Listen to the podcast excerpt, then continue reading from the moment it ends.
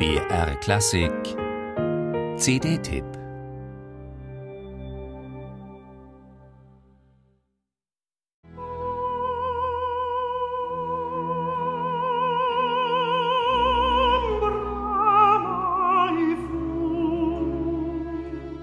Anfang 2018 war es noch ein Best-of-Händel-Album, das der Countertenor Franco Fagioli bei der Deutschen Grammophon vorgelegt hat. Ausgewählte Arien aus verschiedenen Opern, seine Lieblingshits. Stücke, zu denen der Argentinier einen unmittelbaren Zugang hat, mit denen er emotional und gesangstechnisch etwas anzufangen weiß. Ombra Maifu, das berühmte Arioso aus Xerxes, war auch mit dabei. Am Ende desselben Jahres dann das deutlich ambitioniertere Schwesterprojekt, ebenfalls bei der Deutschen Grammophon. Die Gesamtaufnahme von Georg Friedrich Händels Oper Xerxes mit Countertenor Fagioli in der Titelpartie und wieder mit der kleinen, handverlesenen Barocktruppe Il Pomodoro als brillanter instrumentaler Unterstützung.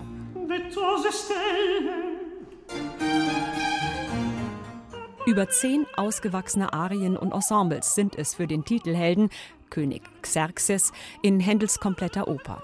Und weil dieser Xerxes ein wilder Vogel, ein aufbrausender Tyrann und trotzdem empfindsam liebender Typ ist, wenn es auch der Schatten eines Baumes ist, dem er die ergreifendsten Gefühle entgegenbringt, wird dem Interpreten alles abverlangt. Die emotionale Bandbreite von sanft bis zornig und die gesangliche von aberwitziger Koloratur bis zum auf endlosem Atem dahinströmenden Largo.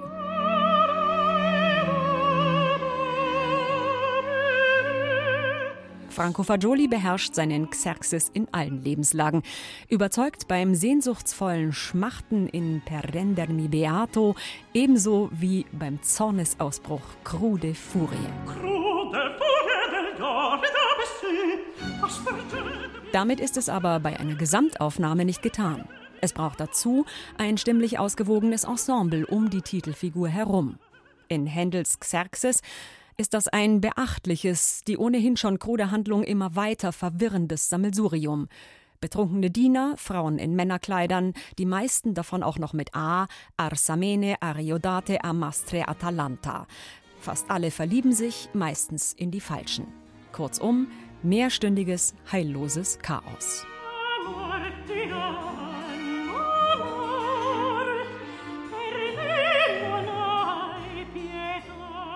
Was sich inhaltlich überschlägt, ist musikalisch aus einem Guss. Neben Fagioli singen in dieser homogenen Gesamtaufnahme etablierte Barockgrößen wie die amerikanische Mezzosopranistin Vivica Genot und die lettische Sopranistin Inga Kalna an der Seite von alte Musik-Newcomern wie der italienischen Sopranistin Francesca Aspromonte.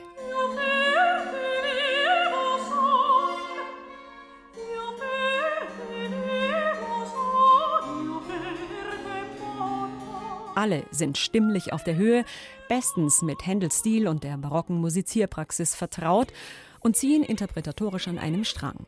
Jede Arie wird so zum eigenen kurzen Genuss. Ist sie vorbei, kann man sich auf die nächste freuen. Egal, ob voller Kontemplation und Muße oder voller Zorn und Rage.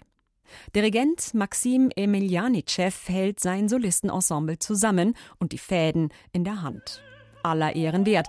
Bei Händels Oper Xerxes, die künstlerisch zu seinen beliebtesten, inhaltlich aber garantiert zu seinen vertracktesten und absurdesten gehört.